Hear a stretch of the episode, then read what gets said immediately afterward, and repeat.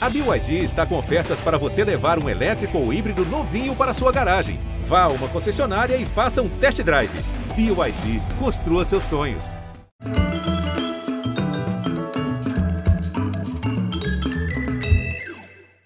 Bem-vindos de volta à nossa conversa iniciada ontem com a adorável Irene Ravache. Essa é a minha história e vocês vão ter que me suportar. Meninas! Que tal estou? Você tá linda demais da conta. Mamãe, a senhora não queria que eu me casasse porque eu tinha 17. E não era uma boa razão? Caiu a sua cara. É sua, não é? É. Na minha cara. Uma vagabunda não tinha que entrar na casa de Deus. Escuta, por que você tá assim, falando todo formal? Tá falando comigo. Você esqueceu que eu já troquei suas fraldas?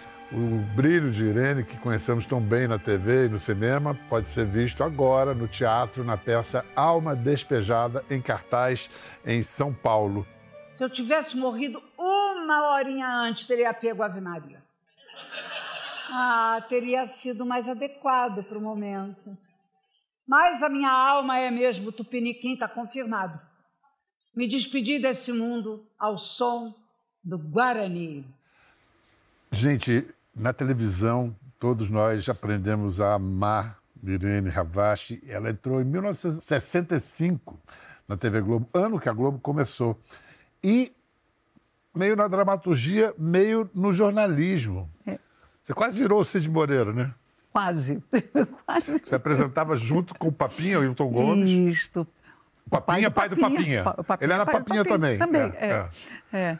E, e eu fui para lá meio que porque eu fui pedir emprego né, na, na Rede Globo. Eu já tinha feito, tele, trabalhado em telejornal na TV Rio, na extinta TV Rio. E então precisei de um emprego, fui para lá. Eh, e aí disseram, me, me entregaram, me entregaram para o Paulo de Gramont e o seu Rubens Amaral e falou assim: vê onde você vai encaixar ela, porque ela disse que ela faz um monte de coisa. Eh, 90% é, é, eram coisas mentirosas. Mas, mas eu tinha que arriscar, né? Tinha que arrumar um emprego. né, arriscar o emprego. E, bom, enfim, e lá fiquei.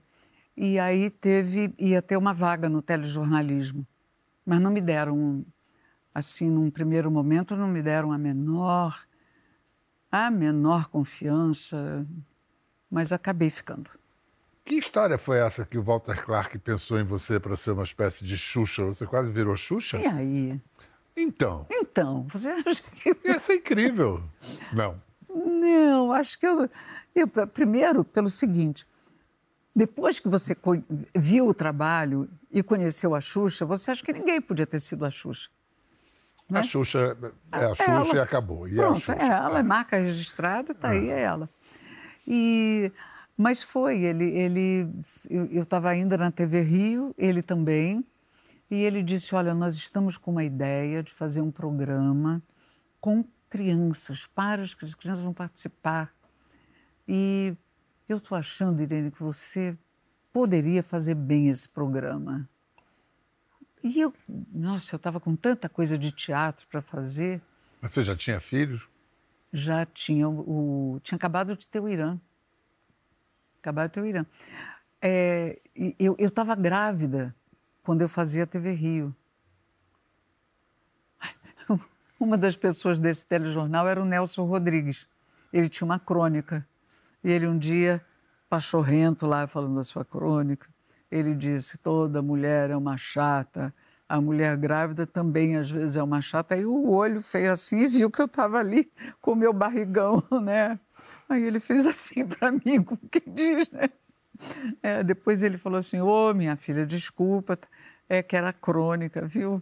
Eu falei: tá bom, tudo bem. Então você convivia com o Nelson. Sim, sim. Assim, e com um, meu Deus, para mim era o Nelson Rodrigues, né? Ainda é o Nelson Rodrigues, né? Claro, claro. E E eu ficava, ele podia me chamar do que ele quisesse ali, que eu, eu ia achar que estava bom. Mas você nunca fez, Nelson? Fez? Nunca fiz. É. Isso eu tinha vontade de fazer, porque eu sou carioca, né? É, pois é. Carioca faz bem, Nelson Rodrigues. Faz, entende, é. né? Nossa. Mas a, aí você. A sua primeira passagem na Globo foi curta. Tem aqui imagens de 1968, você na Tupi, fazendo história da TV. Beto Rockefeller. Esse tipinho é meio cacete, mas ele interessa a firma porque é eficiente. Eu já trabalhei com ele, conheço bem o jeito dele. Mas pode ficar tranquilo. Ele não vai aborrecê-la mais. Posso ir, doutor Pode sim, mas antes, como presidente da firma, eu gostaria de dizer-lhe que estou muito satisfeito por não ter perdido uma funcionária de muito valor. E como homem, eu gostaria de dizer muito obrigado, Neide, por você ter ficado. Cara, eu não sabia que você estava ocupado. Foi inconveniente? Vocês... Ah, tão querida. Ah, vocês tinham uma ideia que vocês atrizes, estavam né? fazendo uma revolução na novela ali, que nunca mais a novela seria Beto Rockefeller foi antes e depois. Né? Olha, foi a primeira novela onde o galã não usava uma gravata, não usava sapato com, com meia, ele usava tênis, ele usava calça jeans. Eu, não tinha isso antes. Então, é, todo o texto do Braulio, tudo é, era muito soltinho. E não era mais porque nós tínhamos censura, né? É, isso o, o, Walter Foster era casado, o personagem dele era casado. E tinha esse. E ele flerte. era apaixonado pela Neide. Uhum. Eu fazia a irmã do Beto. E, e a censura, nós não podíamos nada, nada. Nada, não tinha uma cena de. No entanto, era muito subversiva, transgressora a novela. Muito. O Plínio Marcos dirigia, né? Não, Não. Lima Duarte. Ele fazia o papel junto com o Luiz fazia, Gustavo, claro. É. E o Lima tinha umas sacadas.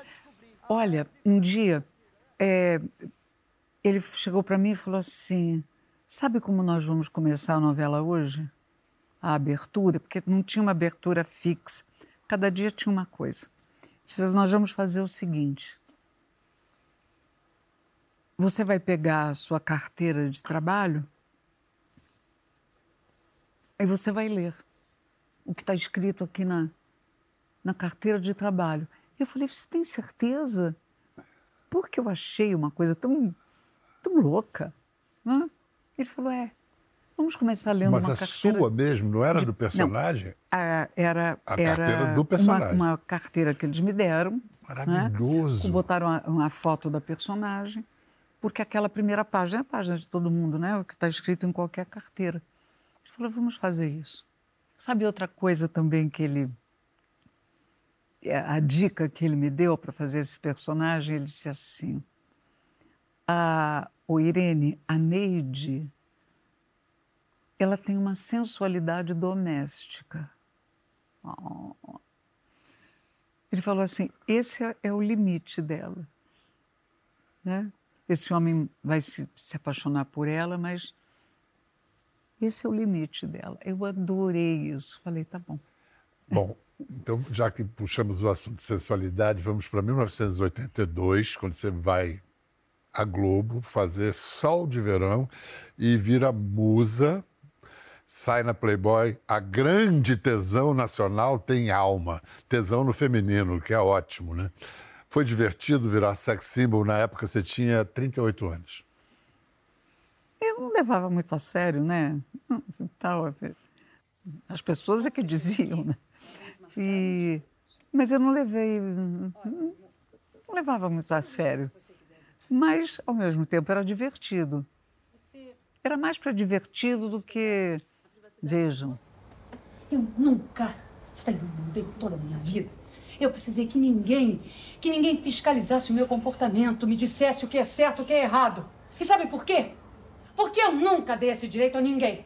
E não, eu nunca precisei de que um machão igual a você viesse me dizer que se eu podia ou não fazer isso.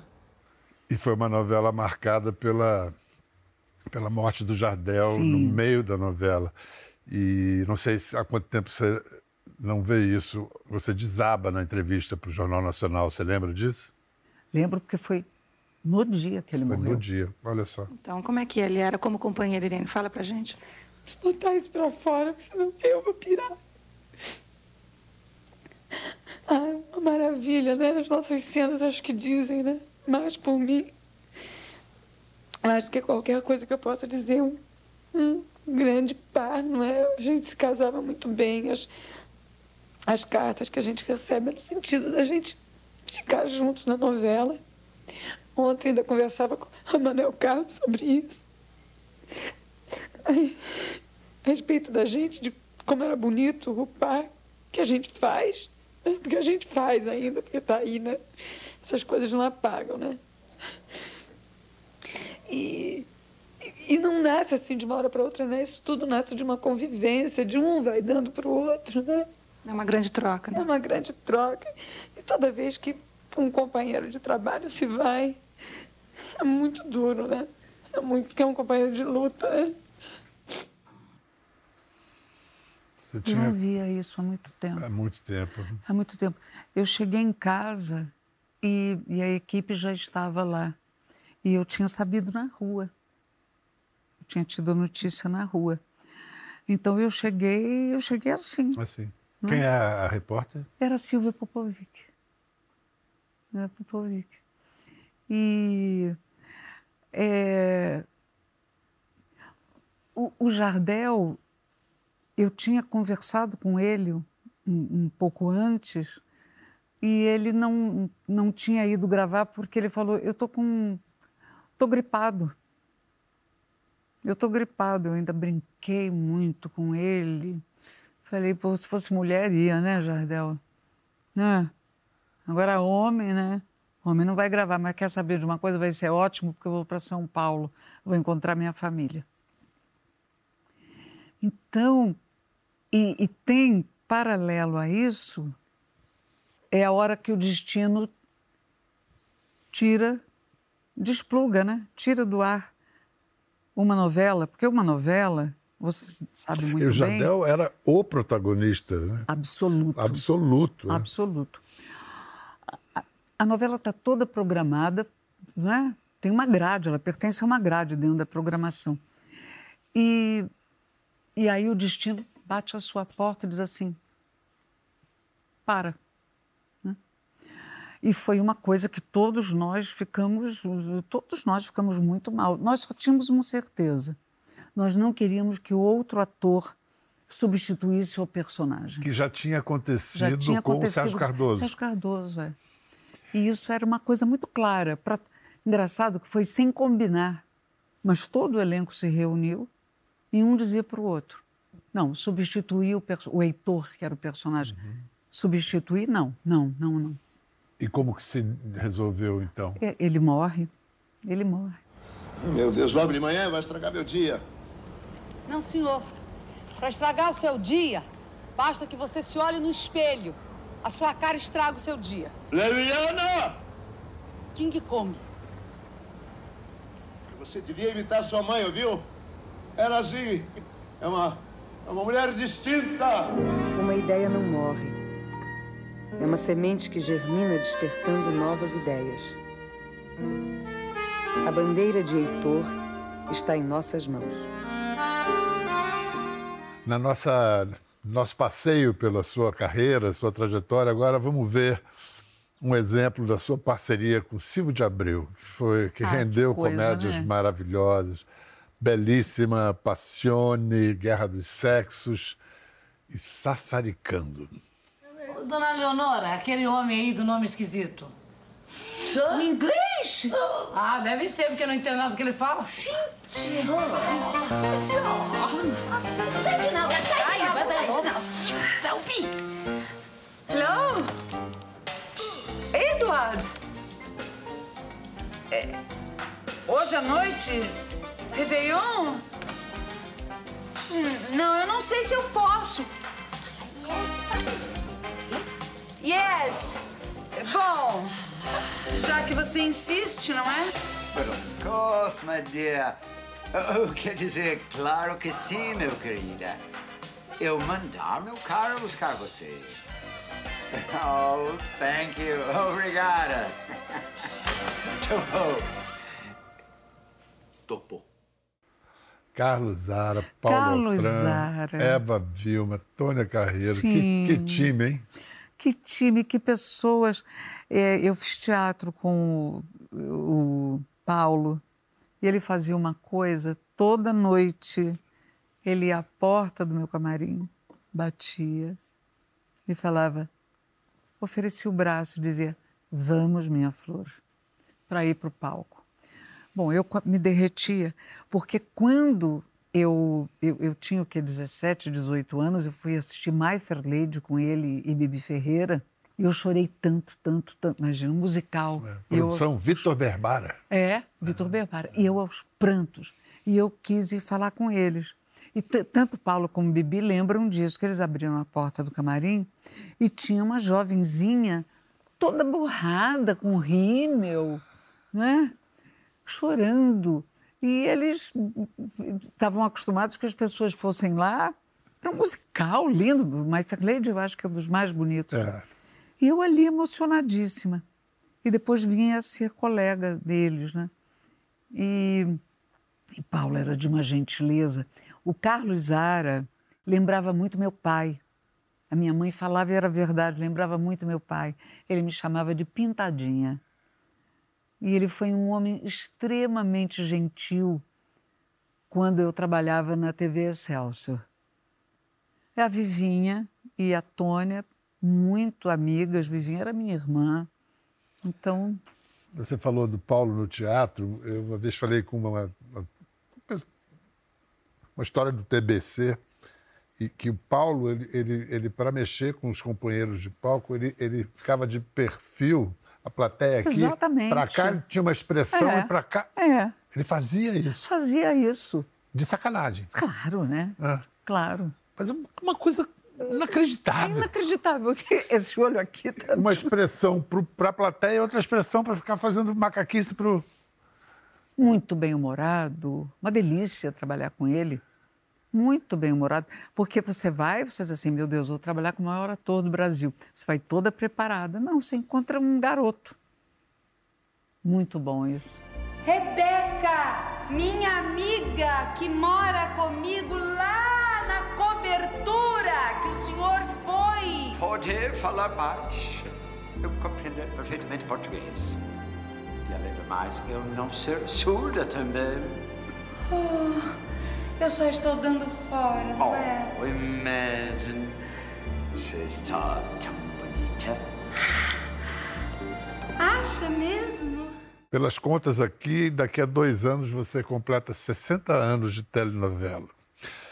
Começou Paixão de Outono, da cubana Sim. Glória Magadã. E você sempre foi uma atriz muito vocal, digamos assim, na crítica ao gênero. E o gênero foi se transformando e você foi protagonizando essas mudanças. O, o que, que você acha? Até onde avançou o gênero? Que, que você, como é que você classifica hoje essa, essa especialidade nacional, né? esse sintoma do Brasil que é a telenovela? É, eu acho que ninguém escapa de uma história e de um close. Se aquela pessoa que está contando aquela história souber o que ela está contando, está, está fazendo aquilo de verdade e derem um close, você não, você não sai. Dá um close na Renata Sorra, você sai, não sai. Você está louco para ir lá na cozinha pegar um negócio, mas precisa dizer, é Renata. Ah, mas é Renata. Então. Sai, Renata, que eu quero ir na cozinha. Entendeu? TV a close. É. E, e, e as histórias, elas eram longas, não é? E com muita. Elas explicavam muitas coisas para o público. Ainda, né? Pois é, mas isso eu acho que as pessoas precisam lembrar que o público se acostumou. Se nós aprendemos a fazer, o público também aprendeu. Você acha que continua muito explicadinho? Às vezes acho, sim. Acho. É só conversar com as pessoas, não é? com as pessoas que assistem novela, que isso é uma coisa. Ah, mas o que, que eles pensam? Nós somos bobos, que nós somos, não estamos vendo. Imagina, jamais aconteceria aquilo. Né? Agora, por que, que a pessoa vê? Porque ela tem interesse, só, só por isso, às vezes porque ainda é, é o grande divertimento que essa pessoa tem na sua vida. Divertimento e companhia. O, o, o que uma novela faz de companhia para alguém é uma coisa impressionante. Tem pessoas extremamente solitárias que elas têm, ah, mas eu tenho a minha novelinha. A Coisas que eu escuto, é, né? A televisão aberta no Brasil ainda tem um, um, uma importância, ocupa um, espaço enorme. Grande. Na formação, na informação e na formação mesmo. Sim, claro. E, e por isso que eu, eu vejo que às vezes é, nós poderíamos ousar algumas coisas. Quando eu digo ousar, não é você fazer ah, uma mulher e uma filha que namoram o mesmo rapaz. Não, isso, se isso não é que você não possa tratar desse assunto, você não pode tratar levianamente. Porque isso, quando acontece na casa das pessoas, é uma tragédia. Uhum. Né? E às vezes me parece que nem sempre temos um olhar. Esquecemos. A gente acha que só nós é que sabemos fazer a televisão e que o público não sabe ver sabe? Precisa olhar, olhar com mais é, parceria para esse, para esse público.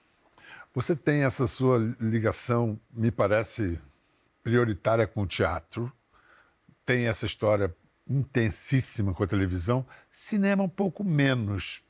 Por causa do cinema brasileiro e seus não, problemas? Não, não, nós não. É não, digo, não estou ficava... dizendo é. da, da, dificuldade da indústria cinematográfica. Por que, que você acha que você fez poucos filmes? Porque eu sempre estava muito ocupada fazendo ou teatro ou gravando. Uhum. E eu não sou Antônio Fagundes. O que quer dizer isso? Antônio Fagundes faz cinema, teatro, televisão, se bobear, dá um programa de rádio para ele tem uma vaga no circo, ele faz. Eu nunca vi uma pessoa impressionante. impressionante. É. O Fagundes. Ah, hoje eu não sei, né? Porque o Fagundes também deve estar mais cansado agora, né? Não sei. Mas eu nunca vi essa é, é. disponibilidade. Agora, na televisão, por exemplo, o método dele de decorar o texto é decorar cinco minutos antes de fazer a cena. É, fantástico e você? Isso. Ah, eu boto o despertador, acordo e, e, e vou lá para o meu trabalho absolutamente solitário. Não, você tem um coach, mas esse primeiro trabalho tem que ser teu, tem que, né, tem, tem que você tem que fazer sozinho. E, e eu sou disciplinada. É. Que é a virtude número um de um artista, né, de uma atriz. Né? Olha, eu não saberia ser de outra forma. Eu acho uma maravilha quem consegue, quem é porque tem, tem gente que às vezes fica na, na superfície, mas acaba resultando bem. Quando o resultado é bom, ótimo. É, eu acho que eu não saberia, eu preciso desses tempos para mim. Eu ainda levo o texto para o teatro. Eu levo o texto, olho. Como é que é isso aqui? Eu acho que acho que eu troquei uma palavra pela outra, tem a menor importância. André não, não tem a menor importância. Mas é uma forma de galanteio meu para o autor. Ele escreveu assim. Não é que eu não mude, não, hein? Eu mudo, mas eu preciso. Eu preciso conversar muito ali com aquele texto para saber se é para mudar, se não é para mudar.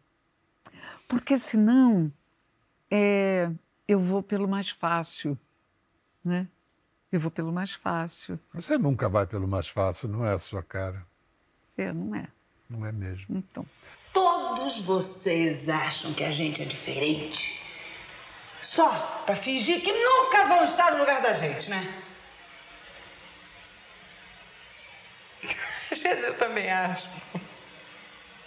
Aqui! Vamos fazer, vamos fazer aquela coisa. Uma forca para cada um de nós em praça pública. Agora, a gente falou que você fez pouco cinema, mas você tem três produções já filmadas que vão ser lançadas agora. Sim. Uma delas é o Clube das Mulheres de Negócios, de, da premiada Ana Mulaerte. E você não deve ter visto nada ainda do filme, né? Nada. Então vamos ver um trecho inédito. Você e Cristina Pereira. Eu acho que o Raul está com depressão. Pelo jeito, descobriu meu caso com o Mário Sérgio. Mas vocês conversaram? Imagina, ele não toca no assunto. Mas o Mário Sérgio me contou que viu o Raul rondando umas cinco vezes a casa dele. Coitado. Será que ele não topa fazer uma terapia, não? Que terapia? Pra fazer terapia? Pra que terapia? Pra ele criar coragem, pedir o divórcio. O roteiro é da Ana também? É, é. E aí, qual é a trama? Vende pra gente. É Clube das Mulheres É de isso Negócios. mesmo. É. São mulheres, elas pertencem a um clube, a Cristina é a presidente do clube. Uhum. E a Ana fez uma coisa, ela fez uma inversão de papéis. Essas mulheres, elas, elas têm atitudes muito estereotipadamente masculinas em relação aos seus parceiros também. E, e é, é bem interessante isso, sabe? Resulta o que resulta. E, e sabe que para a gente, nós tivemos surpresas quando nós fizemos muito, muitos laboratórios, né? essa inversão do homem é, junto com a mulher, coisas. Como essa cena mesmo, né? Esse escão aqui. Sim, o escão. ah, divórcio. E passa um e você olha para a bunda dele. Então é uma assim, comédia. gostoso, hein? É uma comédia. É, não é comédia. Não é comédia. Também não é comédia. É, eu acho que é, um, é uma sátira, né? Digamos assim. Mas com um fundo. É, eu estou excessivamente maquiada, porque isso é minha homenagem aos políticos que pintam o cabelo e eles acham que eles estão normais. Isso é que é mais engraçado, né? Pintar o cabelo, ok. Quer pintar o cabelo, ok. Mas você achar que tá bacana, aí é que fica difícil. Vem cá, a gente falou lá ontem, lá no começo do programa, sobre essa. O- a, a vontade de negar a morte é, é, leva a gente a negar o envelhecimento. Envelhecer pode ser libertador? Deve. É, Mas o envelhecer, ele traz coisas com ele que são, às vezes, você tem que dizer assim, poxa, eu tinha que lidar com uma artrose. Né? Artrose dói, artrose é uma coisa difícil de lidar. Então você tem que estar preparada, porque ele não vem sozinho, né? O envelhecimento, ele traz uns mimos. É claro que eu queria continuar com, a, com aquela pele, com aquela cara, né? Mas é, é, é da vida. né? Isso é da vida. Então tem que saber lidar. O que me parece assim é que o, o mercado ainda não está lidando bem com isso. Por exemplo, não, não, não tem roupa para as mulheres mais velhas. O que que tem? Tem uma roupa que é a imitação daquela roupa que a mulher mais jovem usa, um pouco maior. Não, não é, não é sobre isso que eu estou me referindo. Estou me referindo a uma coisa mais confortável, é, que pense. Aquela é uma mulher que às vezes tem dificuldade para levantar de uma cadeira. Aquela é uma mulher que ela não quer estar tão exposta. Você repara, o mercado não, não tem. Ninguém ainda pensou, e isso é um nicho de muita gente. Tem, às vezes, problemas nos pés. Você não encontra um sapato bonito que seja confortável. Eles são. Ainda mais se você calçar 45, que nem Ah, eu. não encontra. Onde vai encontrar? Não, eu acho que o homem o homem está mais bem servido. Então tem, tem certas coisas que podiam dar um olhar mais gentil para a gente, não é? Então o envelhecimento traz essas coisas, mas ele se tem uma época em que você pode dizer eu sou assim, não é? É essa. É a época porque às vezes antes não dá muito para falar, porque são muitos os compromissos, não é? Mas agora, é, eu acredito que as pessoas com as quais nós tenhamos um vínculo assim maior para não ofender sejam os nossos pais, os nossos avós, não é? Eu, eu, eu acho essa reverência ao que nos trouxe até aqui, seja do que for, seja da família, seja da profissão, eu acho ela benéfica. Total. Não é? Total. Sabe, faz uma reverência e segue. É, quando você não tem mais é, a quem reverenciar, ah, você fica mais. Né? Você assim, passa a ser reverenciado. Você passa a ser reverenciado. Então, não, as máscaras vão caindo, né? Eu estava vendo, tá, no Rio agora estreou a peça do. uma adaptação do Dom Quixote que o Rui Guerra fez. É. E, e, o Rui Guerra é bem mais velho que você, eu acho que ele já passou dos 90, acho se não me engano. Ele tá... é. E ele falou que ele agora decidiu que vai morrer com 117 anos. Oh, meu Deus. E você, vai, você já decidiu com que idade você vai morrer? Meu pai falava assim: eu vou morrer com 100 anos, minha filha.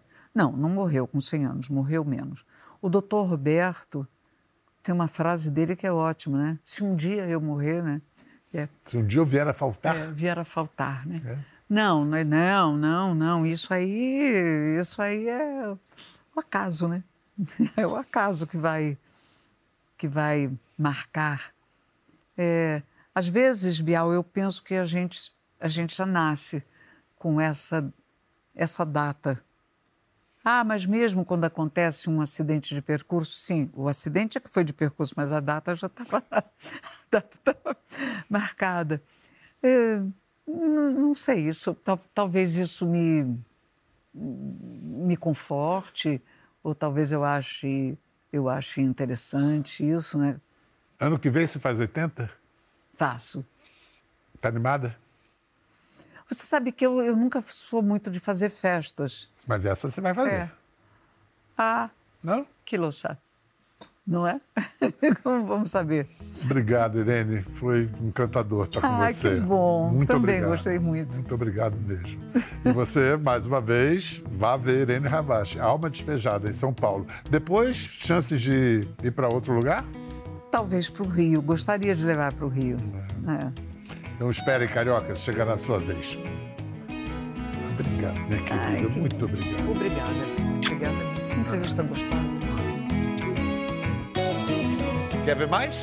Entre no Globoplay. Até a próxima.